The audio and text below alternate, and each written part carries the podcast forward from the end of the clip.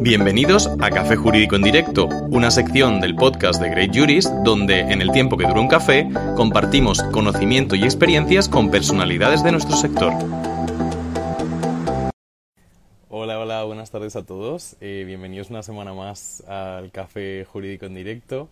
Eh, bueno, esta semana además eh, vamos a tratar un tema que yo creo que nos preocupa a todos los abogados o que por lo menos es un tema bastante popular en redes, ¿no? en las comunidades jurídicas de Instagram. Eh, estoy hablando del emprendimiento en general, que mm, según un dato reciente, hasta el 80% de los abogados y abogadas españoles y españolas pues acaban trabajando en proyectos de pequeños despachos o emprendiendo su propio proyecto unipersonal, ¿no? Entonces, bueno, hoy tenemos a una invitada muy especial que ya muchos de vosotros la conocéis. Eh, yo tenía muchas ganas de, entrevistarla, la verdad. Eh, es una emprendedora, además lleva eh, una temporada ejerciendo por su cuenta. Nos contará pues un poquito más sobre ella y hablaremos del emprendimiento, que como comentamos yo creo que es una de las cosas como más importantes en nuestra profesión, que al final es un tema que no aprendemos en la universidad, que no nos no tenemos como la, la formación, digamos, para, la, para el emprendimiento y es una de las cosas que nos marca muchísimo a los abogados. Entonces no, nos voy a hacer esperar muchísimo más, creo que la tenemos por aquí a Candy y le vamos a dar paso por aquí. A ver si se conecta. Hola, hola, ¿qué tal? Hola. ¿Cómo estás? Aplauso de rigor de Great Juris. ¿Cómo estás? Muy bien. Bueno, me hacía muchísima ilusión traerte por aquí porque yo es que te sigo en redes desde hace ya pues como unos 5 o 6 meses y siempre digo, qué bien habla esta chica, qué bien hace los directos, qué bien hace los stories. Digo, tengo que traerla algún día. Así que mira, ese día ha llegado. Además que a tratar de un tema muy interesante que es el emprendimiento, que nos gusta mucho hablar de, ese tema. Así que bueno, lo primero de todo, muchísimas gracias. Pues por la tarde, que yo a veces lo pienso, digo, madre mía, a las 8 de la tarde, que estamos ya todos deseando arrancar e irnos a casa pero bueno, hacemos el esfuerzo y nos quedamos hablando de derecho. Así que muchísimas gracias por, por compartir con nosotros eh, la tarde de hoy. Un placer, la verdad. O sea, a mí también me, apetecía mucho. Eh, hacía tiempo ya que no hacía un directo, porque al final con, con el trabajo, pues eh, no tengo el tiempo que me gustaría para estar en Instagram, para crear contenido y también para compartir, porque los directos la verdad es que son súper interesantes. Hablas, eh, aportas contenido y de una manera muy divertida y muy relajada, ¿no? Y, bueno, y hablas de la zarpali que como me gusta a mí, por lo tanto. Tiene todos los componentes para la diversión y para compartir. Bueno, yo siempre que empiezo el directo, la primera pregunta que le hago al invitado, a la invitada de la semana, es, eh, bueno, que, los, que los, los que te conocemos ya, ¿no? Pero quién es Candy, cómo empiezas en el mundo del derecho, un poco los inicios de, desde la carrera, ¿no? Que es como la cuna de todos los abogados, siempre empezamos en la facultad. ¿Cómo empieza ese proyecto de decir, bueno, pues me matriculo en derecho? Eh, cuéntanos un poquito. A ver, voy a intentar ser breve, ¿eh? porque tampoco quiero aburrir a nadie. Eh, a ver, yo eh, me matriculé primero en Historia del Arte porque a mí me, gusta muchísimo la historia y el arte, las dos cosas. Y, me matriculé primero en Historia del Arte, pero eh, cambié inmediatamente, o sea, fue algo como... Yo creo que, que soy abogada porque es algo innato y inconscientemente he ido yendo hacia allí muchas veces sin saber ni por qué. entonces, pues inmediatamente dije, no, mm, pongo también derecho en la solicitud porque tiene muchas salidas, lo típico, ¿no? Eh, de verdad que fue así lo típico. Y, al final me metí en derecho. El primer año dije, madre mía, esto qué desastre que es. O sea, mm, qué asignaturas tan aburridas. Eh, ¿Por qué? Y, bueno, siempre lo he dicho y mm, lo continúo diciendo porque es mi experiencia a mí la carrera me gustó poco, yo lo tengo que decir. A mí me gustó poco porque yo soy una persona muy práctica, muy pragmática. Em, me gusta el trabajo que hago a día de hoy, me gusta muchísimo porque tengo contacto directo con el cliente, escucho, entonces entiendo lo que le pasa, busco una solución. Eh, y eso me gusta, ese trabajo me gusta, el ir yo buscando una solución práctica a su problema. Pero el tener que estar estudiándome los tostones de derecho, pues sinceramente es que yo no soy para nada ni filosófica, ni todo eso, no va conmigo. Yo soy mucho más directa, mm, voy al grano y me gusta lo práctico. Y, se me hizo cuesta arriba. Por eso siempre intento animar al estudiante de decirle, a ver, no os preocupéis que, oye, que aquí hay cabida para todo el mundo, que tampoco hay muchas veces que lo que se vende también a cara al exterior, ¿no? Y sobre todo ahora en redes sociales y todo eso es... La pues memoria, el estudio de este tema, ¿no? Que es como muy... Sí, no, es como que... Mm, Ay, perdón. Es como que... Ah, todo como muy postureo, ¿no? Muy, muy, muy como muy pensado, muy y la persona que no se ve reflejado en eso se siente mal, ¿no? En plan, o sea, yo no puedo, no soy así, nunca llegaré a ser así y, en realidad a lo mejor eres incluso mejor que eso. Lo que pasa que, que te están vendiendo una realidad que tampoco es, o sea, te están vendiendo una, una ficción, porque no es la realidad. Todos tenemos días malos, todos tenemos sentencias desfavorables, eh, todos tenemos clientes con los que no nos llevamos bien y tenemos que renunciar a ellos o cambian de abogado, o sea, se van a otro abogado porque no tienen feeling contigo. Te quiero decir, hay cosas buenas y cosas malas, como en la vida, eh, eh, también en esta profesión. Y no, yo no soy partidaria de vender siempre lo bueno, lo bonito y tal, porque hay de todo. Entonces, nada, mm, terminé la carrera a trancas y barrancas, te lo tengo que decir, o sea, fue un suplicio para mí. Y dije, mm, no vamos a, estar aquí fustigándonos ¿no? todo el tiempo, entonces aproveché, hice Erasmus, hice Becasmec, hice todo lo que pude. ¿Dónde estuviste de Erasmus? En Italia, estuve en Roma, en la Sapienza. Entonces al final terminé allí. Terminé allí la carrera, hice las prácticas allí en Roma y estuve cinco años viviendo allí y trabajando también. ¡Qué pasada! En, en despachos de abogados allí en Roma y en Terni.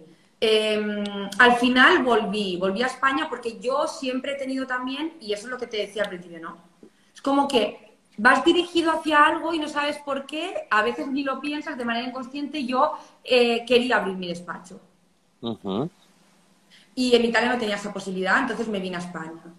Y, ahí empezó mi aventura, eh, emprendiendo. Sí que es cierto que la dejé apartada un tiempo porque necesitaba apoyarme en otros despachos de abogados, compañeros con más experiencia que yo, que pudieran enseñarme la práctica del derecho y a ser una buena abogada, porque yo em, obviamente cometo fallos, como todo el mundo, eh, pero intento que sean los menos posibles. ¿Tú eres de licenciatura o de grado? Yo soy de licenciatura en Derecho. Hiciste la licenciatura. Es que una de las preguntas que te quería hacer, aparte de esa, es ¿qué piensas de, ahora entramos en el contenido de, tenemos un montón de preguntas de emprendimiento, pero me gustaría preguntarte, ¿qué piensas tú que eres del plan de licenciatura, de si tienes alguna opinión sobre el máster de acceso y el examen de acceso? ¿Te lo han preguntado alguna vez esto? Eh, a ver, yo el máster no lo he hecho, el máster de la abogacía. Yo en realidad no tengo ningún máster. Yo lo que tengo eh, es un curso de especialización eh, internacional en mediación. Em, que se podría asimilar perfectamente a un máster, pero no tiene la catalogación de máster, por lo tanto yo nunca he dicho en la vida que tengo un máster, no lo tengo, tampoco tengo ninguna, eh, no tengo titulitis ni crónica, ni, ¿sabes? A mí no me importa, yo tengo el trabajo que me gusta y me da igual poner más en un currículum o menos, yo tengo un trabajo que me gusta y con eso estoy satisfecha y ya está. Eh, pero, no tengo ningún máster, por lo tanto el máster de la abogacía mm, no, no, no, tengo una opinión formada. Eh, sí que es cierto que si el cambio hubiera sido para aportar una visión más práctica a los futuros compañeros, eh, yo lo hubiera visto perfecto. Es decir, quitas un poco de teoría porque reduces lo que es el plan de estudios, lo reduces en años. más práctico y le das un enfoque más práctico en teoría, ¿no? Eh, haciendo también el examen de acceso y bueno, el examen lo veo más como una criba porque somos muchos.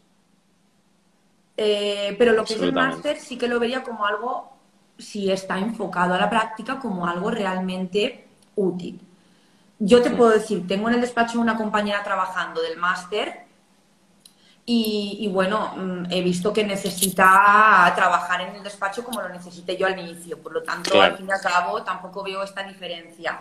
Desde fuera, ¿eh? siempre desde fuera, ya con mi experiencia, ya con, eh, eh, con o sea, yo ya llevo un recorrido, entonces yo ya tengo una idea formada sobre lo que es la profesión, sobre lo que son los nuevos eh, compañeros y los viejos.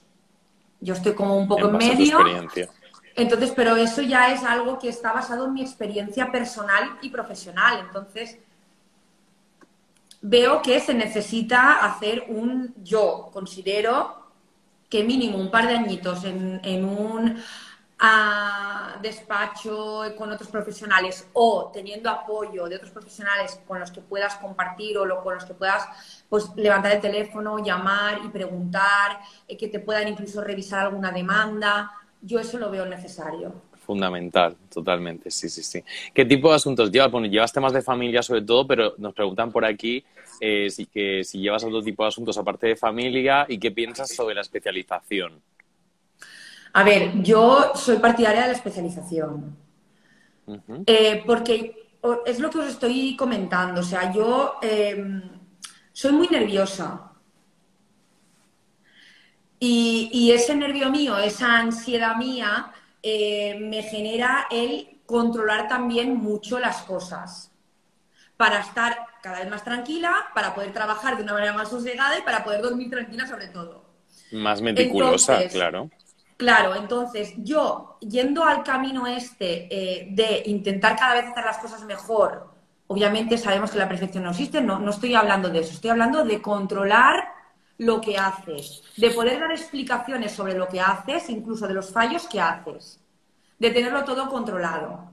Entonces, nadie es perfecto, nadie es perfecto, eso está claro. No, pero poder explicar el por qué, mira, yo he fallado aquí, he fallado por esto o por esto otro y no pasa nada y asumo mi responsabilidad. También los abogados tenemos que tener claro que en algún momento determinado de nuestra carrera tenemos que asumir responsabilidades por algún fallo que cometamos. Para eso estar seguro. O sea, te quiero decir que al fin y al cabo, es verdad, nadie es perfecto. Si, si, si se pensara que no vamos a cometer ningún error, no tendríamos un seguro de responsabilidad civil. ¿Vale? Entonces, está ahí, hay una posibilidad, pero hay que intentar controlarlo todo para que eso no pase o que no pase muy a menudo, porque si no, vamos, es un desastre, ¿no? Te tienes que dejar la, la, profesión.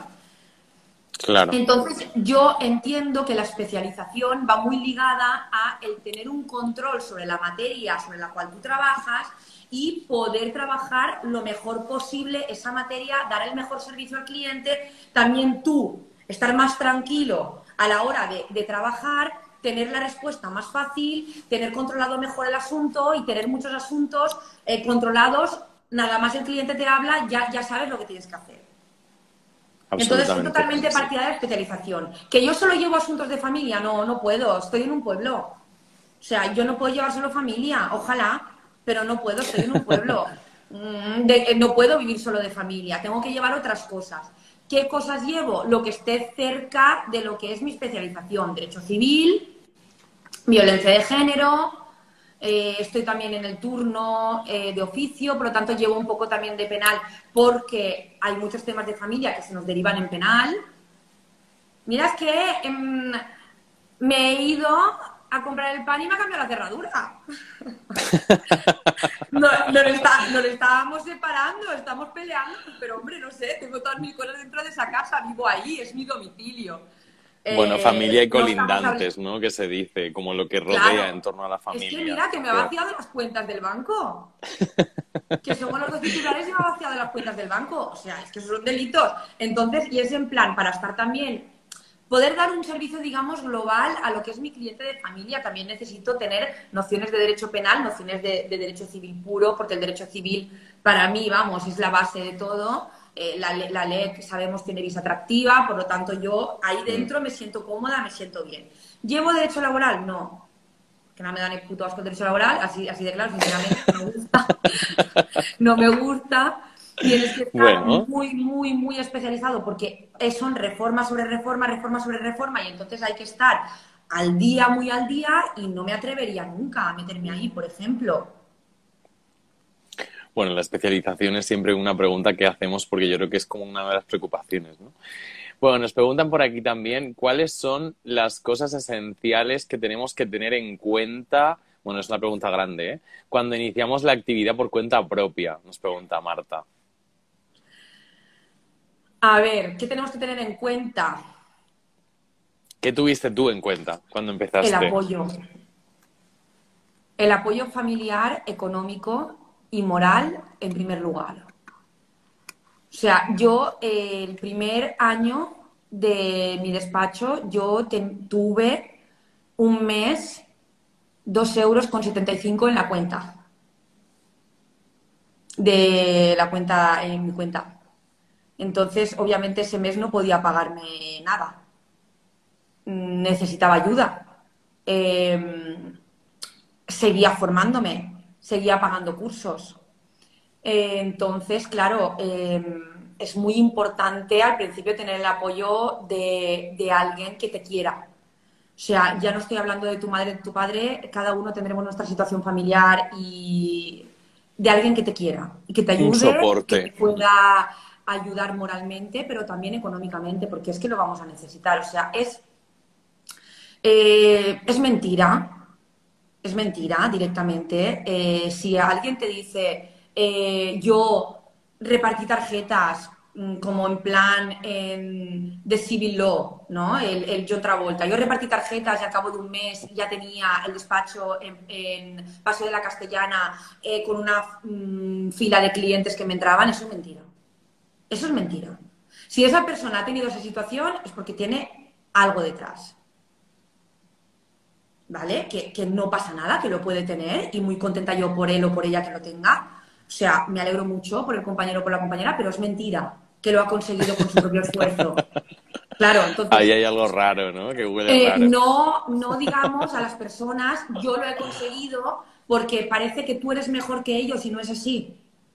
O sea, aquí todos estudiamos lo mismo, todos somos válidos, todos podemos llegar con constancia, con determinación, con mucha pasión por esta profesión, porque esta pasión, eh, esta profesión es vocacional porque muchas veces no podrás llegar a fin de mes.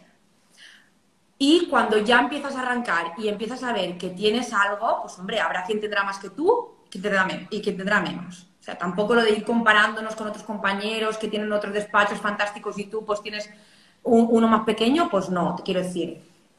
Hay que ir haciendo, pero sí que es cierto que al principio cuesta. Y por lo tanto, tener un apoyo es importante, porque yo el primer año tuve tres clientes o sea, yo no puedo vivir de tres clientes en un año. O sea, porque fueron tres clientes a los que no les cobré 20.000 euros a cada uno, ¿vale? Vamos a explicarlo bien. Porque claro, si tú resulta que tienes tres clientes un año, pero son tres clientes súper mega potentes porque son tres empresas o porque son tres causas súper mega grandes que cobran 20.000 euros de, de minuta de cada cliente, perfecto.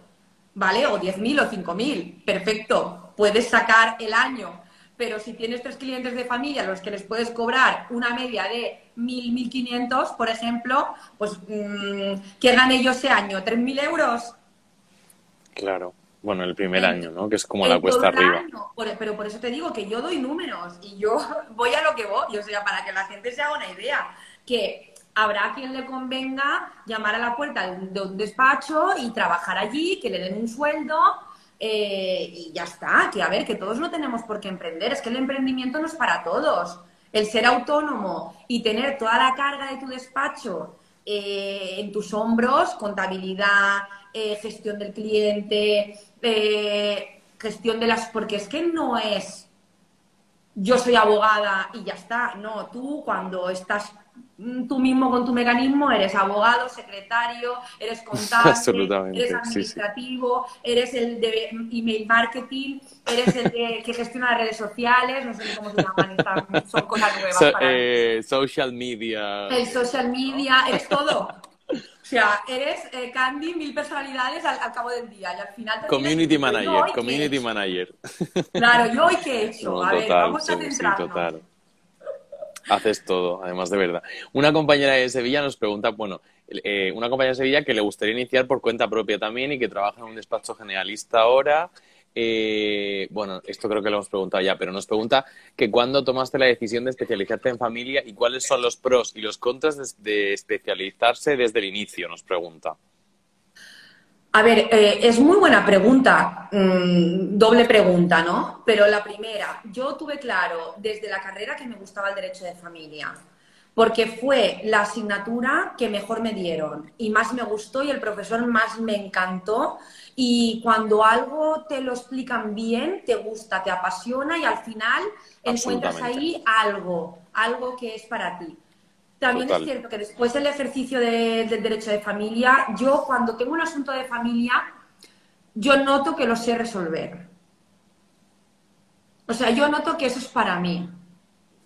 Eh, cuando tengo otros asuntos o he tenido en otros despachos en los que me he formado y me ha tocado hacer otras cosas, porque no es en plan, es que yo solo hago familia, ¿vale? Claro, y te dicen, vamos a ver, hazme el puto recurso de reposición y cállate la boca. O sea, y aquí estás aprendiendo, chavala. Vamos a ver, estos aires, ¿vale?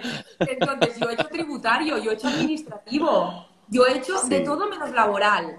Eh, entonces, claro, yo decía, yo esto, esto tributario, esto cómo lo saco de aquí, yo el impuesto este cómo lo liquido, esto qué es, ¿sabes?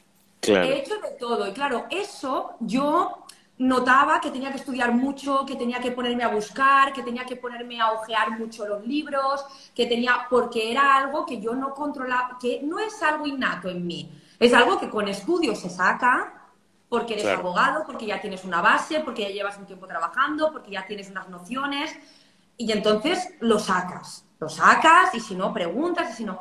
Pero es que yo recibo algo de familia y es en plan, vale, perfecto, pues ahora esto vamos a hacer así, vamos a hacer así, vale. Es que me está hablando el cliente y ya, ya estoy yo, yo ya sé lo que tengo que hacer. Claro. La intuición. Y lo sé desde el principio, ¿eh? O sea, ahora mucho más porque tengo práctica, pero lo sé desde el principio porque yo, mi mentora me decía, vete a casa y piensa en esto a ver cómo lo resolverías. Y yo, ¿te lo puedo decir ya? Y me decía, bueno, si te atreves. Y yo, pues mira, es que yo haría esto, esto, lo otro, es que... Y, y aquella flipando dice, no, pues, pues sí, sí, sí, pues mira, pues empieza a redactar el convenio, oye, pues, pues ponte a ello, ¿sabes? Y al principio y ahora que obviamente sigo teniendo relación con ella y me deriva muchos asuntos, a veces y me dice, Candy, a ver, ¿tú esto cómo lo ves? Así, directamente. ¿Qué es lo que te dice a ti esas corazonadas que tú tienes? ¿Qué es lo que te dicen? ¿Qué hacemos aquí? Porque es una cosa mía. Tenemos que seguir la intuición muchas veces, ¿eh? que no le hacemos caso a veces hay que dejarse llevar, aunque siempre con control, porque esta profesión no, a ver si lo que estoy diciendo, no quiero que nadie se kamikaze y sin tener un mínimo de preparación. Chicos, preparaos un poco. Esto, voy a presentar esta demanda. Después, 10.000 pavos de cosas para el cliente. No, ¿eh? No. Mal, mal. Sí, sí, no, o sea, temerarios no. No hay que ser temerarios porque nuestra carrera, es cierto que nuestra profesión en un soplido tienes un problemón enorme para el cliente, unas cosas súper elevadas, pero temeridad no, pero sí que es cierto que a veces nosotros mismos, mm, como tenemos miedo de hacer algo por si acaso nos equivocamos, nos bloqueamos a nosotros mismos. Entonces, tenemos que escucharnos. Súper importante, sí, sí, totalmente. Y trabajar. ¿Cuál era la... Tenemos... Eh, eh, había como dos preguntas, esta era como doblada. Decía como... Eh... Si es Ella trabaja, trabaja en un despacho generalista y nos pregunta, ¿cuándo tomaste la, la, decisión de especializarte en familia y cuáles son los pros y los contras de especializarse desde el inicio? Dos preguntas en una, ¿eh? No, la primera la ha contestado. A ver, pros y contras. De especializarse desde el inicio no, no, hay ningún contra. Es decir, está muy bien especializarse desde el inicio. Ahora, si me preguntas pros y contras de mi especialización, eso ya es otra cosa. Porque obviamente hay pros y contras. yo creo que se refiere a eso porque ella es generalista, pero claro, eh, eres de familia, lo tienes puesto, es, es parte de tu identidad en redes también. Mi especialización es muy bonita, es muy bonita porque ayudas a las familias y eso es muy bonito. O sea, ver a un eh, mm, señor eh, cogiendo por primera vez a su hijo en brazos porque ya lo puede coger, porque acabas de, ganar una reclamación de paternidad, pues eso es algo muy bonito. Y que te diga, ven, coge tú también a mi hijo porque esto es gracias a ti, pues eso es muy bonito. Ahora, el mm, tener a esa persona, por ejemplo, durante un año eh, con mensajes continuos, con llamadas continuas, porque derecho de familia, el conflicto está latente. Las personas están viviendo una situación muy complicada en su vida. Mm, otros derechos, eh, por ejemplo, incluso el derecho penal, cuando pasas de esa fase de, o sea, una persona que, pues, le revienta una botella en la cabeza a otro, sabe que lo ha hecho, ¿vale? Sabe que va a ir para adelante con un delito de lesiones. Entonces, espera de ti que hagas todo lo posible, pero no está preocupado, porque sabe lo que ha hecho, ¿vale? Eh, eh, te llama de vez en cuando. Em, es más, a lo mejor lo llamas tú más para decirle, mira, voy a ir a hacer una declaración de un testigo, voy a ir a hacer que él a ti, porque confía en ti y sabe que no lo tiene ahora mismo, no es algo que está latente. Él ya ha hecho lo que tenía que hacer, ya le ha pasado, ya sea como víctima, sea como... ya le ha pasado lo que le tenía que pasar. Y ahora hay un procedimiento judicial. Hay gente que lo vive con más ansiedad, gente con menos, pero es lo que hay. La persona que tiene un problema de familia, un conflicto de familia, está viviendo el conflicto a la par que está viviendo el procedimiento, ya sea extrajudicial o judicial. Por lo tanto, está muy nervioso claro. o nerviosa. Eh, que se te desmorone tu proyecto de vida, porque nuestras familias, las que tú formas, es tu proyecto de vida. Entonces, eso ya no es solo a nivel familiar, sino también es a nivel personal que te hunde. Absolutamente. Sí, sí, estoy completamente de acuerdo. Es algo muy psicológico. Es algo que tienes que tener mucha empatía, mucha psicología para saber manejarlo, porque esas personas, pues a veces no pueden ellos mismos manejarlo. Es bueno tener alguna terapeuta de confianza, alguna persona a la que poder derivarles o trabajar en tándem que es importante, sí. Bueno, tenemos un montón de preguntas todavía. Vamos a hacer un sprint porque hay algunas muy interesantes. Vale, vale, vale. Eh, Perdón, es que me enrollo no, mucho. No, no, no, para nada. Sí, me encanta, nos encanta escuchar. A mí me encanta, me encanta escucharte tus stories, me encanta. Eh, bueno, Rosa, también compañera, nos pregunta que cuándo empezaste, empezaste a obtener beneficios por cuenta propia. Una pregunta un poco sensible esta, ¿eh, Rosa? A ver, pues, pues mm, fue a partir del segundo año. Segundo año. O sea, el primer año fue un desastre, pero la realidad es que los pocos clientes que vinieron quedaron satisfechos, volvieron y me trajeron a otros. Eh, también el ponerme, eh, a crearme una página web, ponerme en redes, eh, tal y cual, hacerme publicidad, eh, darme a conocer, que la gente me conozca y si le gusta lo que ve, pues que me pueda contratar. Si le gusta cómo soy, cómo, cómo enfoco mi profesión, pues que me puedan contratar. Esto ha hecho mucho también, ha hecho que se dispare, em, pues lo que es lo que es obtener también pues, pues clientes y yo los tengo la suerte de que las personas que, que pasan por mi despacho son personas que seguida cogen mucha confianza conmigo y problema que tienen, problema que, vienen a, mi despacho. La confianza, ¿no? Que es como un valor tan importante también en la profesión. Hmm. Bueno, no sé si le voy a pronunciar bien, que me perdonen, ¿eh? Martolmo, otra compañera, nos comenta que ella va a iniciar su propio despacho en septiembre y desde aquí le mandamos muchos ánimos. Eh, está muy preocupada por la idea de no tener un sueldo fijo. Bueno, está muy relacionada con la pregunta anterior. ¿Qué consejo podríamos darle desde aquí? Bueno, yo creo que la hemos dado por contestada, ¿no? La, el, la ayuda. que comentábamos antes.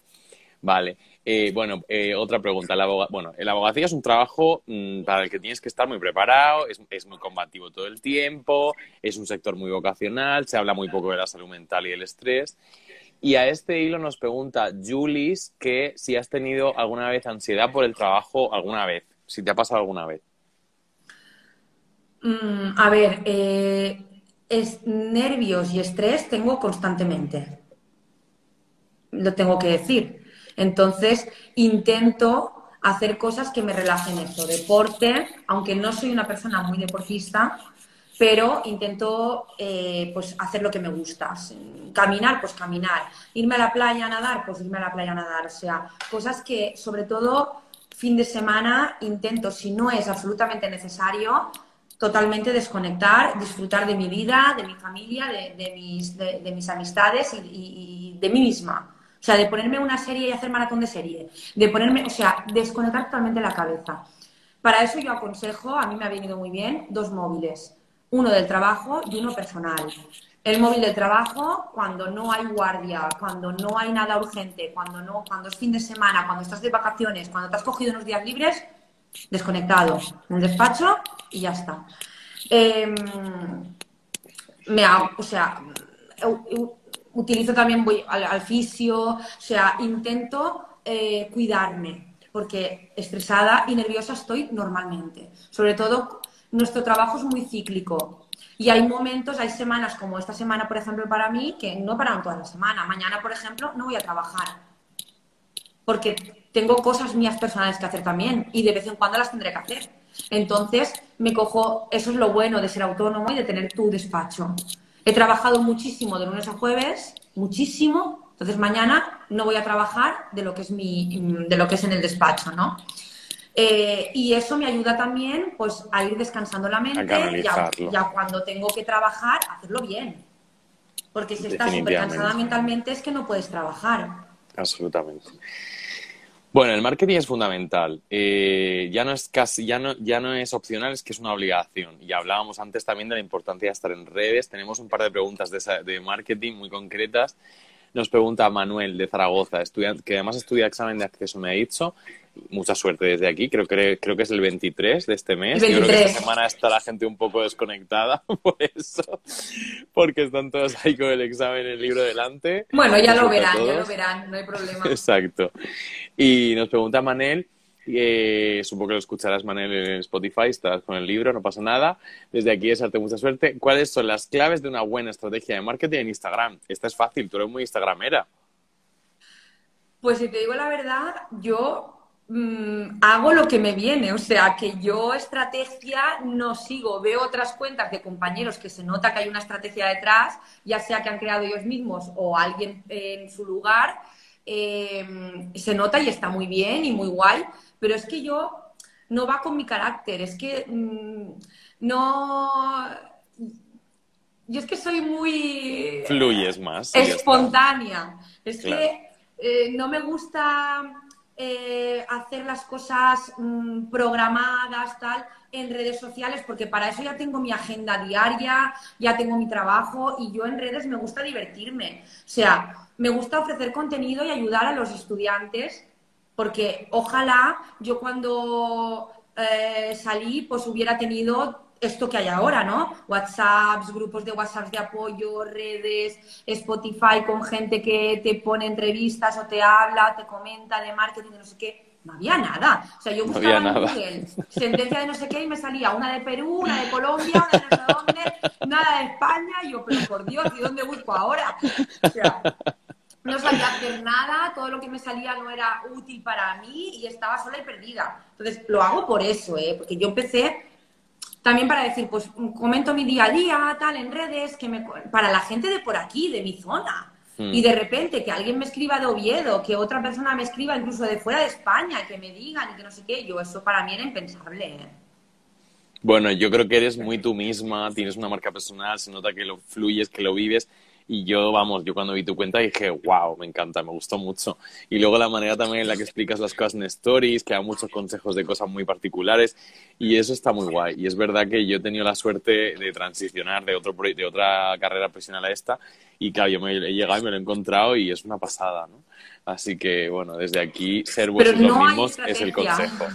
No hay estrategia, ser vosotros no mismos. No puedo dar consejos porque no hay estrategia. O sea, yo cojo un día, me cabreo con un funcionario y lo, lo cuento en historias, ¿sabes? Eso pasa y al día siguiente, me encanta cómo me ha tratado un funcionario o un juez y lo digo. Digo, esta persona hoy me ha tratado estupendamente, mira lo que ha pasado, qué bien, cómo, cómo han tratado. Naturalidad.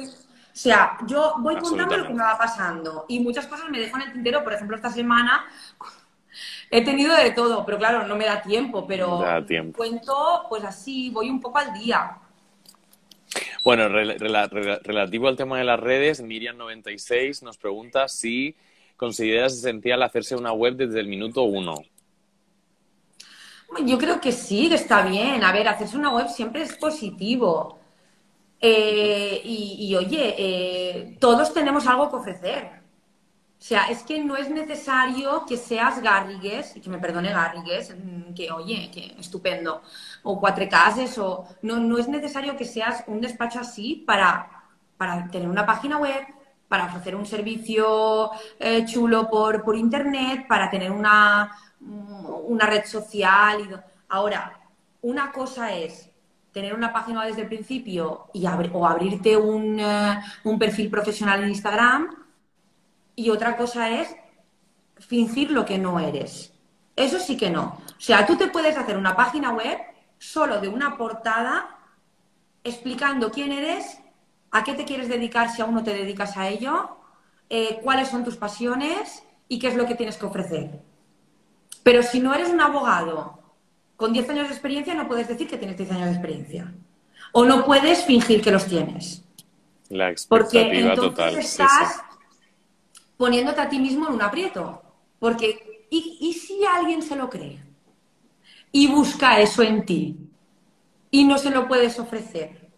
O sea, pongámonos en esa situación, no en la situación, porque a mí no me importa. Para mí mis compañeros tengan un mes de experiencia o tengan 50 años, no son competentes, son, compañeros, mis compañeros, no pasa nada. Yo no tengo ningún problema en que se creen 50.000 cuentas en Instagram, las apoyaré a todas, las compartiré cuando vea algo que tenga que compartir. O sea, a mí, no, me, de familia, de civil, de penal, de lo que sea, me da igual. Para mí son mis compañeros y estoy orgullosa de tener compañeros que, que, que, que aporten contenido, que se preocupen por los demás. O sea, si es que eso hace grande nuestra profesión. Pero ojo, si estás aún estudiando, no eres aún abogado, no eres ya abogado. Eres estudiante de Derecho.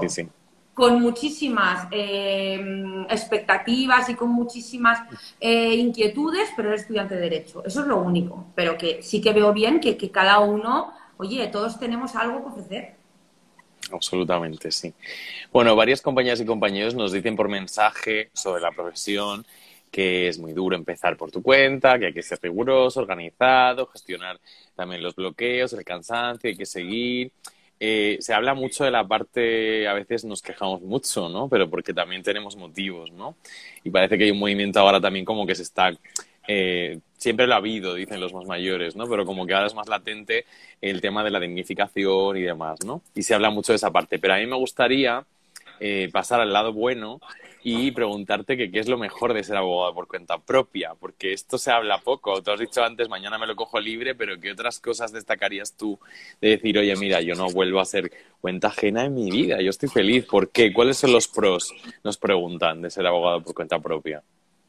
Poder decidir, tener el poder de dirección, ya está, o sea, es que eso es lo, más... A ver, eh, por eso decía antes, no es para todos, porque el ser abogado no es solo saber de leyes, es mucho más. Y tienes que tener también un determinado carácter para compaginar la abogacía con el emprendimiento. Absolutamente. Vale, porque es que ya no es solo ser abogado, es también emprender, tomar decisiones por tu despacho, por ti misma, por tu marca. O sea, tenemos que tener claro que la gente puedes hacer 100 bien y es tu responsabilidad y es tu trabajo y, es lo que tienes que hacer. Y haces una mal y eres la peor abogada y es que esa chica, madre mía, el destrozo que me ha hecho, no vayáis a... O sea, te quiero decir, es una presión muy fuerte, constante. Pero si tengo que decir algo bueno, es que yo decido lo que yo hago dentro de mi despacho, cómo lo hago y eh, en qué hora y en qué día y en qué momento lo hago.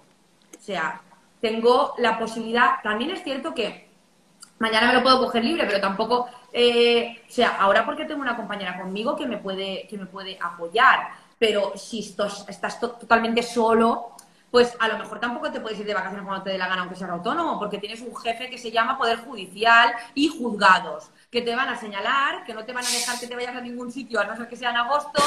Eh, si eres penalista, agosto también mm, está jodida la cosa. O si eres laboralista también tienes que brincar. O si eres laboralista, justo.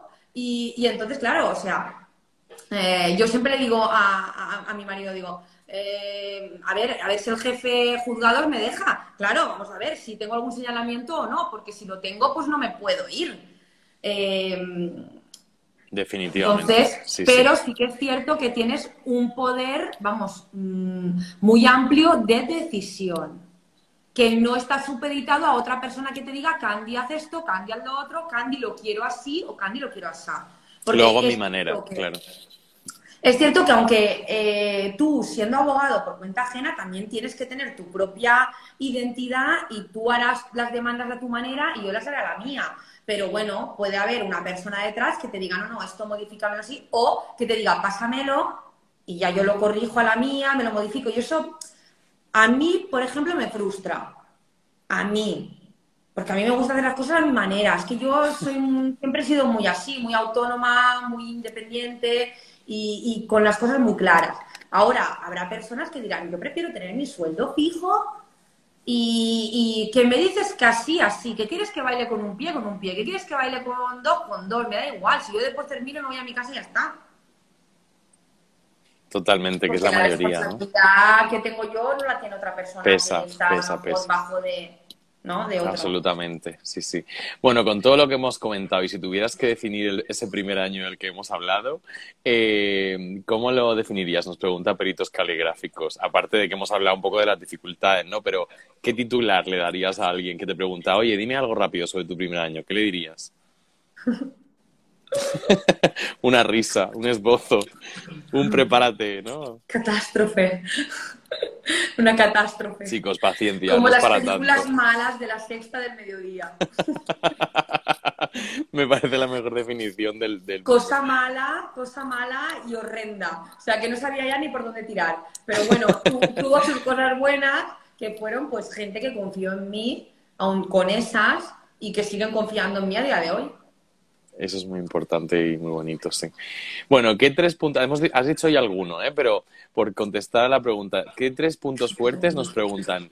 ¿Crees que tiene que tener un abogado emprendedor que decide? Hemos dicho eh, un poco la. Ya hemos hablado de ello un poco de manera colindante, pero si te dicen, oye, quiero ser abogado por cuenta propia y me lo quiero montar, ¿qué tres cosas tengo, qué tres puntos fuertes debería tener? A ver, eh, creo que es muy importante tener un manejo del derecho alto, o sea, eh, es práctica del derecho, pero también las bases, tienes que saber derecho, porque te puedes ver solo y tienes que saber solventar la situación. Carácter, carácter y poder de decisión, eh, ser muy resolutivo, o sea, la palabra resolutivo es todo cuando estás solo también. Tres eran. Has dicho tres ya, pero me parecen muy buenas las tres. Me parecen muy buenas la resolución. Me gustaría, se me estaba ocurriendo mientras que estabas hablando, eh, esto es improvisación, ¿eh, chicos? No está en el guion. Eh, si te ha pasado alguna vez de, mm, habías dicho, el saber mucho derecho, luego la parte del carácter, ¿Te ha pasado alguna vez que el carácter te ha jugado una mala pasada? Pregunto.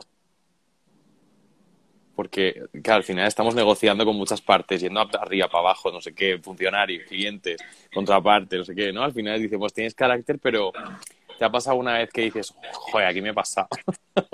Sí. ¿Te ha pasado, no? ¿Cómo lo gestionas? A ver, yo, a ver, tienes que tener en cuenta una cosa muy importante. Soy mujer soy joven, pero tengo unos cojones que la persona que tengo enfrente muchas veces lo desconoce.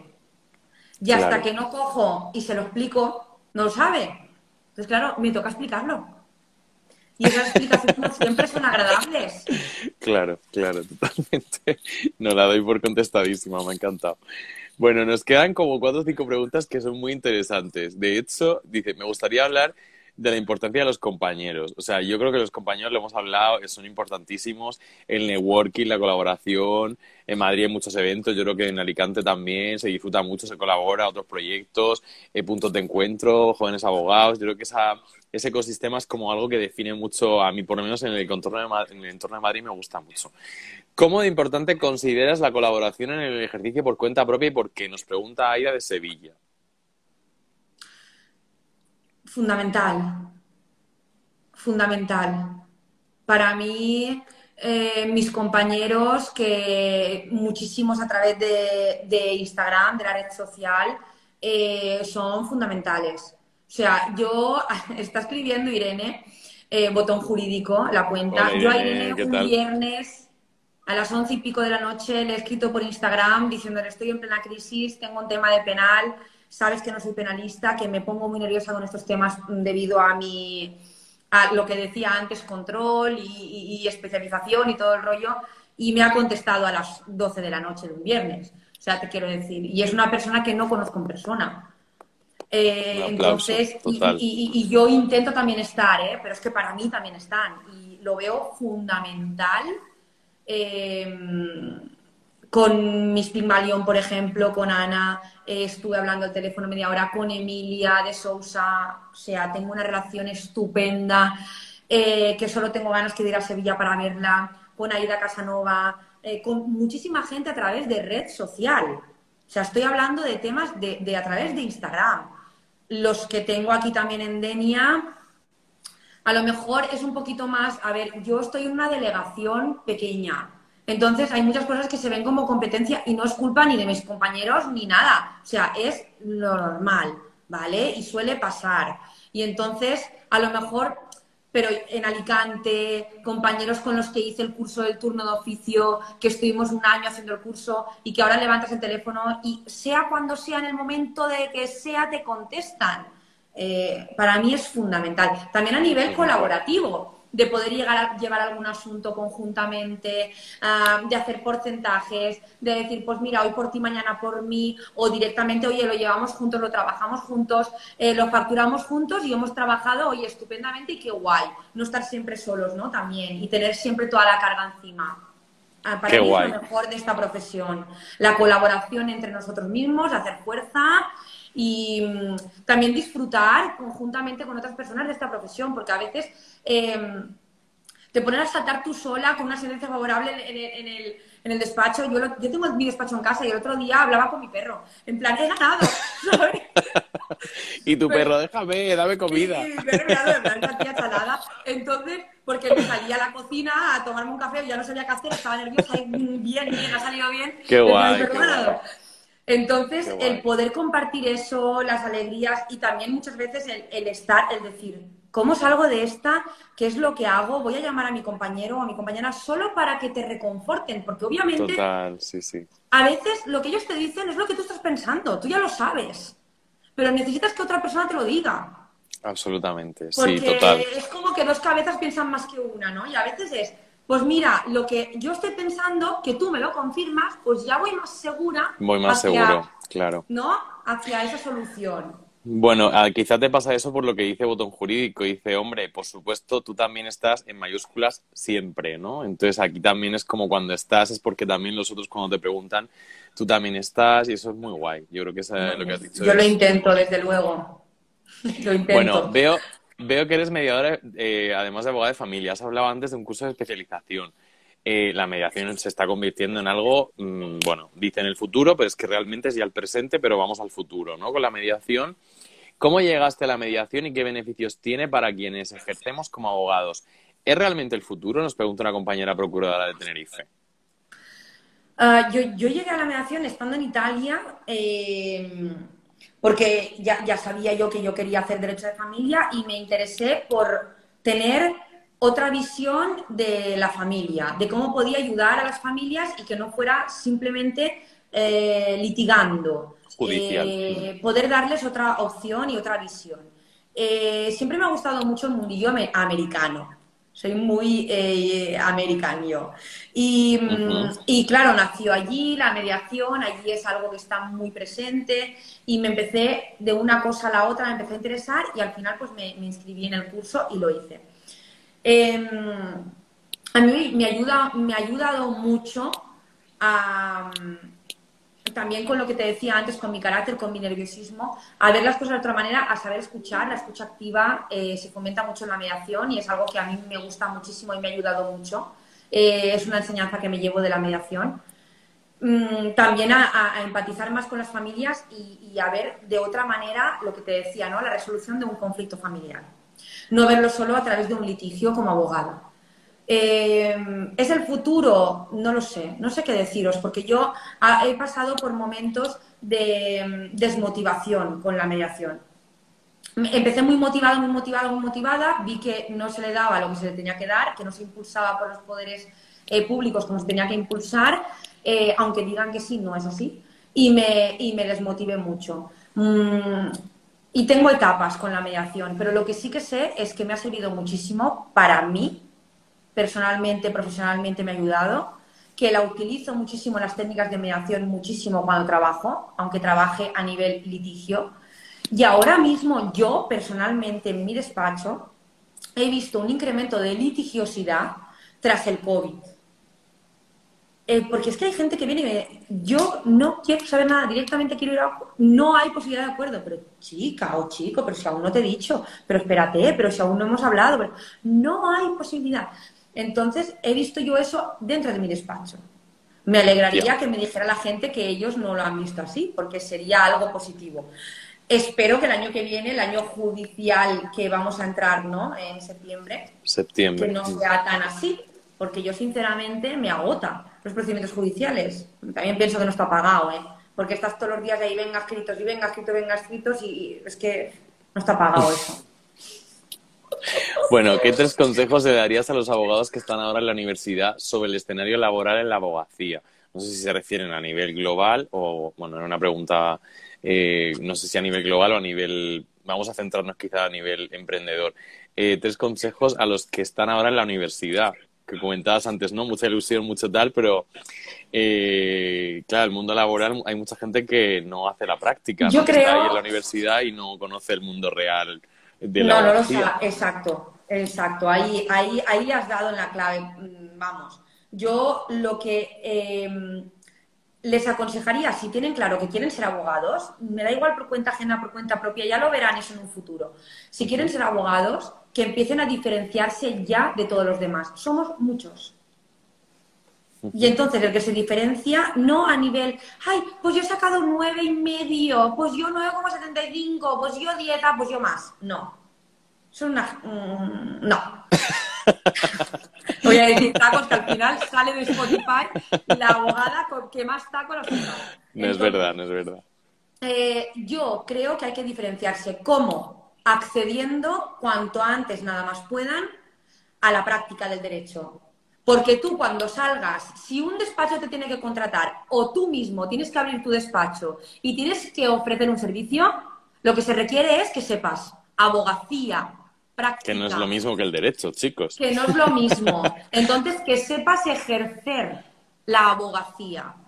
El otro día me decía una, chica que me sigue y está en segundo de carrera, Candy, he accedido a un despacho para empezar a ir viendo cómo van las cosas. Me han dicho que me llevarán a, juicios y tal.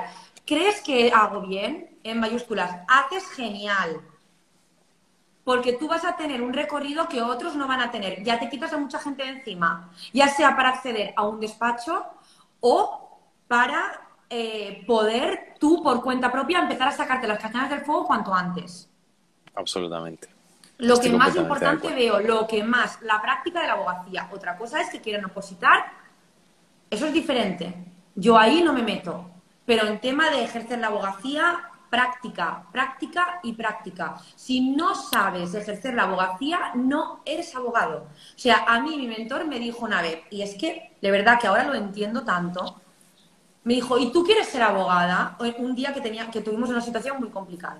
Y yo en el ordenador, perdona, yo ya soy abogada. Y, se empezó a reír. Pero teníamos buena relación y tal, se empezó a reír y me dijo, ya lo entenderás algún día. Hoy yo puedo decir que lo entiendo. O sea, ¿eres abogada de qué? Si no sabes hacer nada. ¿Me entiendes? Eh, claro, es que es así. Es así tan claro como eso. Entonces, práctica, práctica y práctica. Y idiomas, lo que quieran, depende de a dónde quieran acceder. Porque la diferenciación. A Deloitte, pues hombre, a mí no me cogería ni de broma allí dentro. Yo no doy el pego para trabajar allí. Totalmente. Bueno, al final es cada uno la trayectoria. Claro, porque si tú quieres que, te tu currículum eh, vitae, pues, pues... Mm. Es otra estrategia, es otra vía, sí, sí.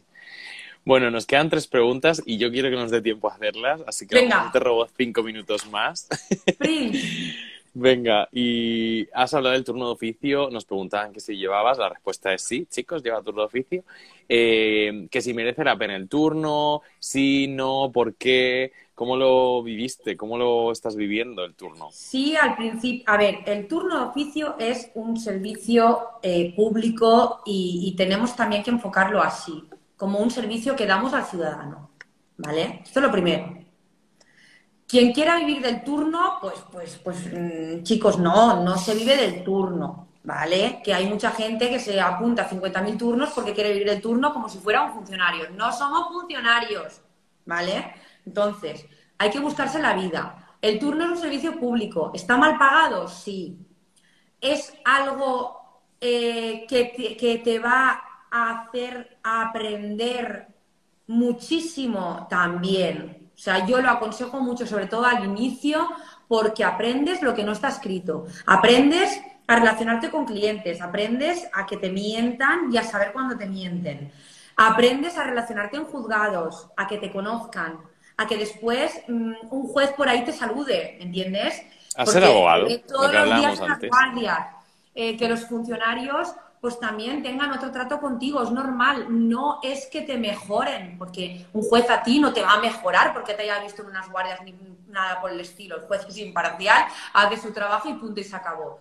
Y un funcionario tampoco te va a mejorar ante, o sea, otro compañero porque, pero sí que es cierto que si a ti te conoce y el otro compañero no, pues, pues a lo mejor te dice, Candy, pásate ahora no sé qué, que, que, estoy más libre y tal, y te lo hago en un segundo, no te hace esperarte allí todo el día o, tres horas. Yo lo veo muy bueno para que tú vayas cogiendo rodaje en juzgados, para que los juzgados te conozcan a ti, como estoy diciendo, y para que aprendas derecho también, aprendes mucho. En una guardia a lo mejor haces cinco asistencias, seis, siete asistencias. Eh, igual ves un hurto en supermercado, delito leve, que ves una usurpación de bien inmueble, que ves tráfico de drogas, que eso ya va, a lo mejor, pues el otro día 50 gramos de cocaína, va a la audiencia directamente. Claro, de un leve en instrucción así rapidito a algo que va a la audiencia, imagínate, te quiero decir. O sea, ves de todo. También puedes, mm, si no te gusta el penal o no quieres penal, hay turno civil, de familia, mm, o sea, hay, hay laboral, tocas, mm, puedes tocar mucho y puedes aprender muchísimo y también haces un servicio y ganas algo de dinero y al principio pues viene bien que está fenomenal. Ahora son tres años para, para acceder, no sé cuándo empezaste, sí. ¿También eran tres años cuando empezaste tú? Tres añazos. Bueno, esta pregunta es de mi cosecha. Hay muchos abogados y abogadas que se toman años sabáticos haciendo otras cosas por el ritmo de la propia abogacía, porque es muy, hablábamos siempre de la parte como más cañera, estresante y demás, ¿no? Eh, eh, qué es lo más bonito y lo más duro de la abogacía y si es importante la vocación, que ya lo dabas un poco por contestado antes, para seguir hacia adelante. ¿Qué nos puedes contar de esto? A ver, yo un año sabático no me lo tomaría nunca en la vida porque no volvería a trabajar. O sea, ya me quedaría en las Maldivas. Ya, eso yo no lo contemplo. No, no, no. Eso no lo contemplo. Vuelo de ida, pero sin retorno me quedo viviendo descalza y vendiendo cocos. O sea, no me vuelven a ver el pelo. Eh, entonces, eso no lo contemplo. Pero, pero sí que es cierto que lo que te decía antes, desconectar y tal, mm, totalmente. Eso sí. Pero tú tienes tus trucos que nos has dicho, tú tienes tus trucos y cada uno tenemos que encontrar los nuestros, ¿no? Al final, para mm. sobrellevarlo lo mejor posible. Mm.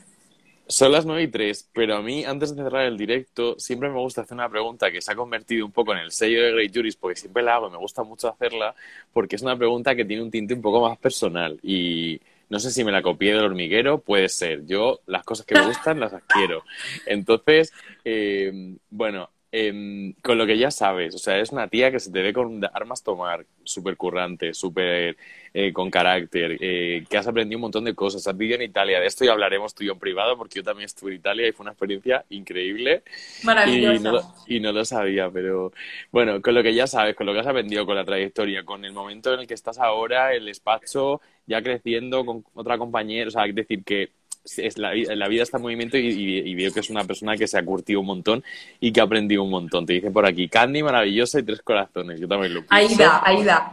Y estoy muy contento de que, de que hayas podido compartir hoy todo lo que hemos compartido. Pero, ¿qué le dirías a la Candy de primero de carrera, carpeta en mano, primer día de la Facultad de Derecho? O sea, es decir, inicias sin pensar, pues casi me comentabas, bueno, pues esto tiene salida. Te metes ahí no te sospechabas todo lo que te iba a venir después, todo lo que has vivido y todo lo que has experimentado hasta el día de hoy. Pero si le pudieras mandar un tweet de 140 caracteres, que es nada, una idea, en plan, una pista desde el futuro, no lo sé, un mensaje en una botella, ¿qué le dirías a la Candy de los 18 años? O 19, los que eh, tuvieras en ese momento. Yo no suelo, o sea, soy bastante melancólica porque he vivido también en otros países, y, tengo personas que no veo normalmente y soy bastante melancólica, pero no me gusta mirar atrás. A mí me gusta siempre mirar adelante. Em, lo que pasa es que no puedo dejar de pensar cuando me hacen esta pregunta en decirle a la Candy de los 18 años que estudiara un poco más, ¿vale? Porque yo eh, era muy buena estudiante, de repente me desvié y me desvié un poco tarde y entonces, pues la universidad, la verdad es que a mí me costó bastante. Por lo que decía antes también, no me gustaba mucho y a lo mejor un poco menos de juegos universitarios y un poquito más de biblioteca, sobre todo los dos primeros años. Y, hubiéramos terminado un poquito antes, Candy, ¿eh? Pero bueno, solo esto, nada más. Yo, la verdad es que no me arrepiento de nada de lo que he hecho porque yo, yo, yo confío mucho en mí. O sea, no, no, tengo buena autoestima. No, no, significa que, crea que soy mejor que otras personas porque no es así, para nada. Pero, pero sí que es cierto que yo confío en mí y sé que lo que hago, pues, pues, pues bueno, pues soy responsable con lo que hago, para bien y para mal. O sea, me asumo mis responsabilidades, siempre lo he hecho y, ya está. Mm, no cambiaría tan gran cosa. Es decir, a lo mejor sí que haría un poquito más de biblioteca, sí que es cierto, pero no cambiaría gran cosa porque todo lo que viví Mm, lo viví, yo vivo muy intensamente, muy intensamente todo, todo lo que hago, tanto mi trabajo como mi vida, entonces... Me ha encantado, me ha encantado, me ha parecido un alegato que yo creo que en derecho todos hemos tenido ese momento de decir, joder, esto se me está haciendo muy duro, ¿no? Y, pero bueno, chicos, no desistáis, como dice Candy, adelante, luego la abogacía es otra cosa. Hay sitio para todos, todos tenemos algo que ofrecer sea, y que todos encontramos nuestra, nuestro camino, nuestra especialización, nuestra rama, lo que más nos gusta. También es cierto que hay que tener un poco de suerte, buscar esa suerte, ¿no? Porque yo he tenido personas que me han ayudado, pero también he tenido personas que me han dado con la puerta en la cara. O sea, yo no me quiero alargar, pero yo he estado trabajando en despachos de abogados que han hablado a través de la, de la puerta sí que no te ves, han hablado y yo he dicho, no, mira, la compañera ha salido ahora al baño, ah, mm, contigo no hablo, ¿sabes? O sea, que, la planta ha tenido más importancia que yo dentro de un despacho. Entonces, eh, y, desplantes y tal, o sea, todos hemos eh, pasar o pasarán o hemos pasado y es aprendizaje también esto, yo que la gente, claro, en los que alguien no te ha valorado positivamente. Y ya está, no pasa nada. Se aprende también de eso se aprende de lo negativo. Mira, yo no quiero ser así, no quiero tratar así a, mis futuros empleados si tengo, o a un cliente, o yo no quiero tratar así a la gente. O sea, de todo se aprende y de lo malo, de las malas experiencias, mucho más que de las buenas. Absolutamente, sí. Bueno, yo creo que lo de que vives las cosas muy intensamente, creo que es verdad, porque yo esta entrevista la he vivido también muy intensamente, la he disfrutado un montón, porque teníamos un montón de preguntas y ha sido un reto, porque había muchas del emprendimiento y yo espero que los que nos hayan escuchado, que se hayan conectado, gracias por conectaros y compartir este directo con nosotros y con Candy. Ha sido un lujazo, Candy, de verdad, muchísimas gracias. Y con tu permiso, yo siempre lo pido, siempre luego los directos los guardamos en el feed y los compartimos en el Spotify, en el YouTube, para quien no se haya podido conectar hoy, pues que nos pueda escuchar otro día. Así que, bueno, no sé, es que se me ha pasado volado, de repente mira la hora y digo, son las nueve, aquí estamos, ¿no?